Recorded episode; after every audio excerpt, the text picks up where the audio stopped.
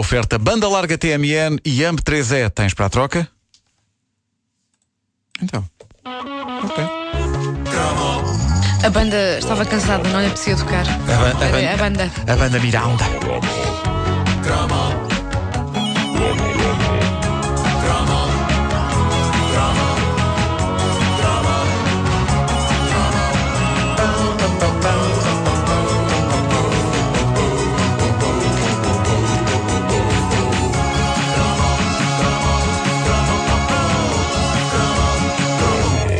Lista de livros essenciais que um moço ou uma moça tinha de ler nos seus anos de crescimento, nos anos 80, um dos mais apetecíveis era português e tinha infinitamente menos páginas que O Senhor dos Anéis. Pessoalmente, eu posso dizer que foi um dos livros que mudou a minha vida e a magia da coisa começava logo pelo facto de ser um livro escrito por um simpático e pacato jornalista que nos habituámos a ver na RTP, aos domingos, ao fim da noite, apresentando esse clássico da televisão que era o Domingo Desportivo o grande Mário Zambujal. Muito boa noite. Nada, nada mais oportuno como a interrupção dos campeonatos nesta quadra de festividades e que se quer de boa paz. Isto é Tivemos bonito. Isto é bonito. Já não há já não há. O Mário está a falar de desporto? Está a falar de desporto, sim, sim. Mas Mas ele já ele- representava o ele domingo é um poeta, no fundo. E houve uma altura do domingo desportivo que se chamava Grande Encontro. Grande encontro também, sim, sim, sim, sim, sim.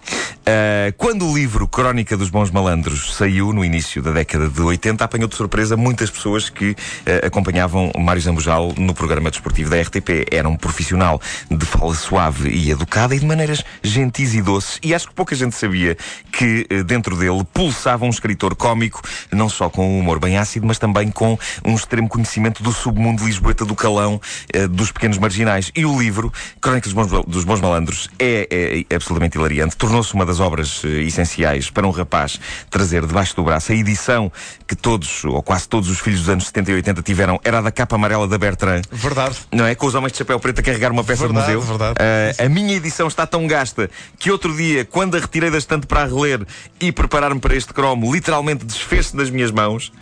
Desfez-se, tenho que comprar outra porque aquilo é impossível de ler. Eh, só pôr as páginas todas em ordem já vai ser um caos. O que vale é que é um daqueles clássicos da literatura portuguesa que está constantemente a ter tiragens novas porque eh, não para de ser um best-seller. A sensação que eu tenho é que ainda hoje, neste momento, eh, neste minuto, alguém, algures, está a comprar ou a ler um exemplar da Crónica dos Bons Malandros.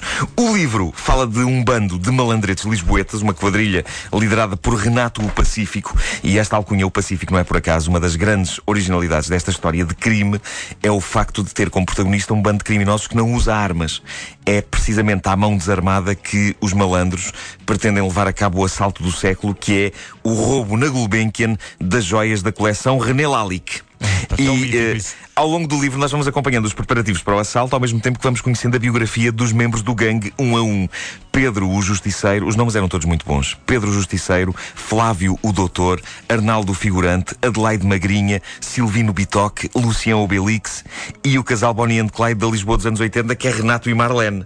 E eh, é, é um verdadeiro... Marlene, que belo nome. É um, é um belíssimo nome. Tu vais contar Eh, demasiado a história ou não? É que, não eu, vou, eu- não vou. é que eu recebi a crónica estas férias e comecei a ler. Ah, não, deixa estar. Não? Deixa estar. Obrigado. Deixa Não vou contar. Agora o Marco Eh, disse, e o é um- fica por aqui, muito obrigado. Exato. Obrigado e bom dia. É, é um, é um verdadeiro microépico. É o livro que quase toda a gente leu naquela década. Vasco, tu vais gostar. Não sei em que parte é que tu vais. Ah, estou no início quando o Renato Pacífico. ah, Quando está a reunir o gangue e- Sim, e, sabe-se que ele já deu, ah, já aviou um deles porque lá está, usou uma arma. Ah, exatamente. Exatamente. Sim, sim, sim, sim. E depois é por isso que ele se torna passivo. Ah, melhor não contar mais nada. Bom, ah, o, o- é o livro que quase toda a gente leu naquela década. É uma daquelas leituras que fazia de nós uns homenzinhos porque, ao mesmo tempo, emanava uma certa aura de fruto proibido. Não era propriamente Eurico Presbítero, não é? Estava, era, era uma coisa que estava carregadinha de calão lisboeta Sim, sim. ah, que dava vontade de usar com os amigos assim que se acabava de ler. Ah, e sim, aquelas personagens foram verdadeiros heróis. Eu queria ser um malandro como eles, pacifista, sem armas, mas cometendo um ou outro crime. Talvez isso me tenha inspirado ao famoso episódio da minha vida em que, na companhia de um amigo meu, roubámos um livro de bolso da livraria que havia na altura no Centro Comercial Fonte Nova, em Benfica. Foi mágico e foi ridículo ao mesmo tempo. Mágico porque houve ali uma descarga de adrenalina que foi uma emoção. Ridículo porque éramos uns ladrões sem critério nem jeito, porque só conseguimos deitar a mão ao livro O Seu Signo Aquário para 1983. Oh pá, eu quero isso. Sendo que nenhum de nós era desse signo. Se quiseres, eu- procuro lá. Dá- Dá-me dá isso. Ah, em vez de roubarmos, sei lá, a adaptação a livro do Regresso de Jedi, mas não. o seu signo aquário para 1983. Foi a primeira coisa a que deitámos a mão. Enfim. A Crónica dos Meus Malandros foi eh, inspirador, mas eh, antes que haja pais eh, eh, eh, que agora não vão deixar os miúdos ler porque depois eles vão querer ser marginais como eu. eh, deixe- Deixem-me que. Deixem-me que vos Bandido. diga. Bandido.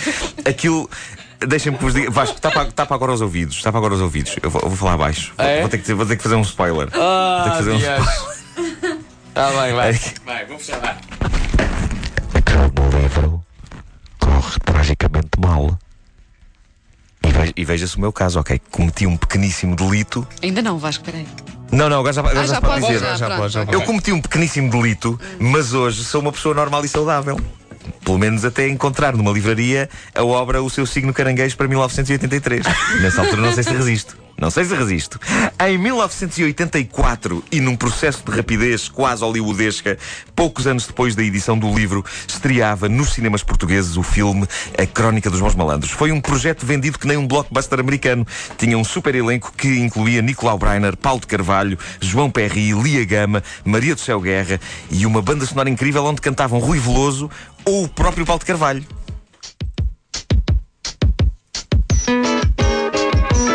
Banda sonora é essa que todos estes anos depois constato que foi composta pelo homem que hoje é meu sogro. É, pá, coisa bonita. E o mais espetacular é que nem ah, na minha mulher, nem ela se lembrava desse facto. Um dia estamos a ver o filme que saiu há uns tempos em DVD e de repente lá está no genérico, música de Johnny Galvão. E ela, o meu pai! Pousar gingão no cenário à maneira Perdeu rigor, ficou sem eira nem beira Mas quem é quem? Quem é que é? Paulo de Carvalho, aí está. Ah, a banda sonora é um dos pontos fortes do filme. O filme, eu, eu, eu vim a saber, passados todos estes anos, teve alguns problemas de orçamento e de autorizações. O dinheiro já não era muito quando, ainda por cima, em cima da hora, a Gulbenkian decidiu não autorizar o realizador Fernando Lopes e a sua equipa a filmar lá a cena do assalto, que é só o clímax de toda a história. E no filme não existe. A solução que eles arranjaram foi representar o assalto com uma animação que parece um bocado o jogo Pac-Man e que mata um espectador e um fã do livro de frustração. Ah, o filme da Crónica dos Meus Malandros parece, na verdade, só meio filme, porque o dinheiro e as autorizações acabam quando está a chegar a melhor parte. Eu acho que alguém devia fazer o remake. Alguém devia fazer o remake. Ah, apesar de tudo, é um gosto ver aqueles atores todos juntos e aquilo parece uma espécie de banda desenhada viva. E acho que, apesar de todos os problemas, o filme ainda assim conseguiu ser um relativo sucesso de bilheteira, se bem me lembro, numa altura em que o cinema português conseguia manter um pé na inteligência e outro na arte. Foi um, um exemplo disso, era o Quilas, o mal da fita. Quilas, o mal da fita, Que- outro lendário filme. Que foi feito uns anos antes e que também se movia neste mundo do pequeno malandro de Lisboa. Ah, uma coisa que recordo e que não mais esquecerei na Crónica dos Bons Malandros, o filme, é a imortal palavra de Paulo de Carvalho numa cena em que está a ser revistado e diz: Dulceman! Doce, mãe, Adoro. tão maravilhoso. Adoro. Tenho que fazer aqui uma adenda a um cromo antigo. Então, O cromo sobre a Arca de Noé. A canção, a da altura, lembras-te, nós, nós comentámos isso. A canção diz: Há animais que falam como nós. E nós contestámos, tu disseste: Não, não há, não. E eu também disse que não. Já nem te lembras, tu não sabes. Já, eu já não sei o que é lembras que é de manhã. Mas eh, nós contestámos essa, esse verso e esquecemos-nos de grandes vultos do YouTube, como o gato que diz não.